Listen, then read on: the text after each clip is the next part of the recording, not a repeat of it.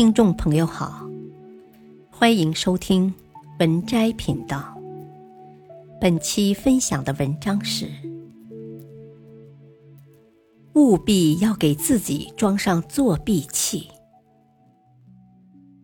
一，作弊器是什么？一个人的学习能力其实就是一个外挂，因为这是天生条件之外的装备。如果一个人需要什么就能学会什么，这简直就是自带作弊器呀！随后，这个人拥有的可是开挂的人生。但是很可惜，绝大多数人在这一生中一直处于装备不全。或者落后的状态，又何谈开挂呢？学了一辈子，准确的讲是想学了一辈子，最终却连最基本的学习能力都没有，这才是终身原地踏步的根本原因。二，学习能力的三个阶段。学习能力究竟是什么？如何才能判断自己学习能力的强弱？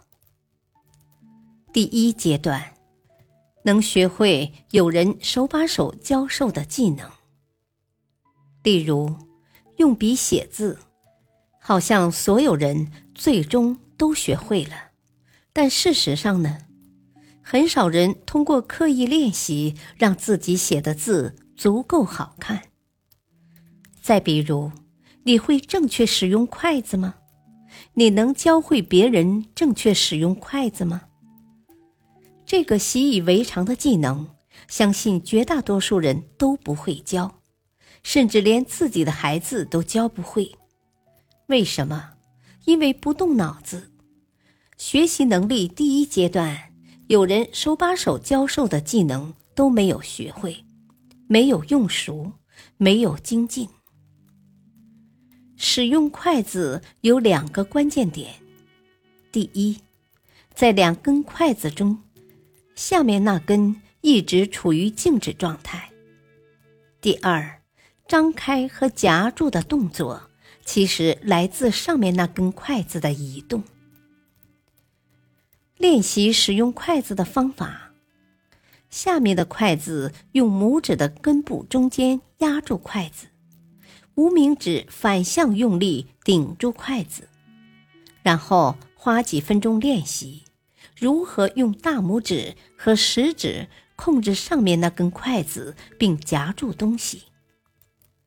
反复练习，从笨拙到熟练，大脑已经能够牢牢记住这个技能。第二阶段，能学会书本上所教授的技能。若无论什么都需要别人手把手的教，那在这一辈子中获得进步的可能性得有多么小？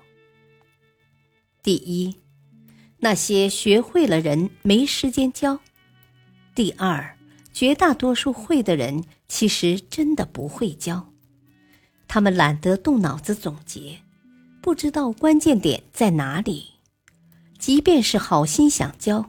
也教不明白，因此你必须能学会书本上所教授的技能。第二阶段的关键点在于，花心思寻找、阅读大量的相关书籍和教程，并且甄别书籍和教程质量的好坏，还要在实践中运用书籍和教程所传授的知识。关于选书方法论十分简单，选择由著名出版社出版的、再版和重印次数比较多的书。第三阶段，能学会没有人能教授的技能。第三阶段，你必须自己琢磨出自己的路径和跨越方式。而这恰恰是判断你能否进入第三个阶段的依据。当然，也有一些方法论，但仅仅只是方向标而已。一，确定自己有强烈的欲望去搞定这项技能。二，寻找最少必要知识，反复问自己，这件事最关键的地方在哪里。三，马上开始运用，马上开始实践。四，相信自己一定能学会，相信自己一定能通过践行获得进步。五，通过记录量化自己的刻意练习进程。六，不断总结，不断整理，不断让那些新技能、新概念在自己的脑子里形成清晰的组织与关联。七，绝对不要和笨蛋斗气，要珍惜自己的时间和生命。三，高手是一个新的物种。如果有机会重新做小学的教学，我们会发现，这么简单的东西，为什么我当年怎么就觉得难呢？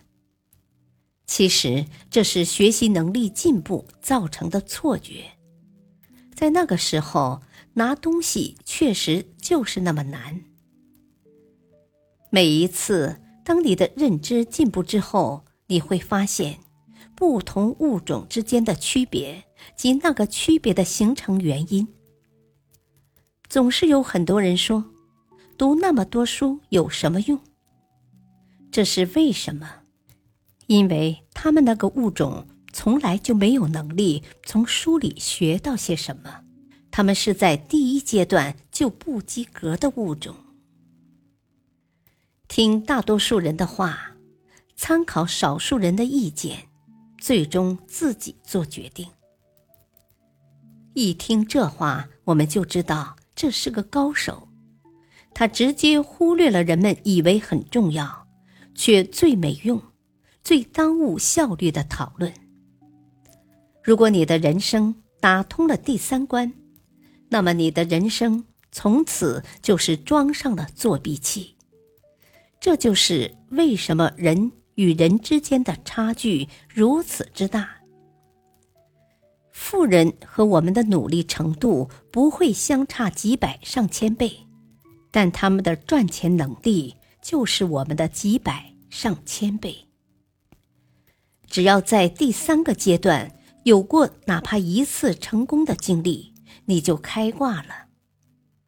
你会发现，没有什么是你不敢学的，没有什么是你学不会的，在学会的东西里，没有什么是你练不好的。本篇文章改编自《财富自由之路》，作者李笑来。选自微信公众号“渣渣王”，感谢收听，再会。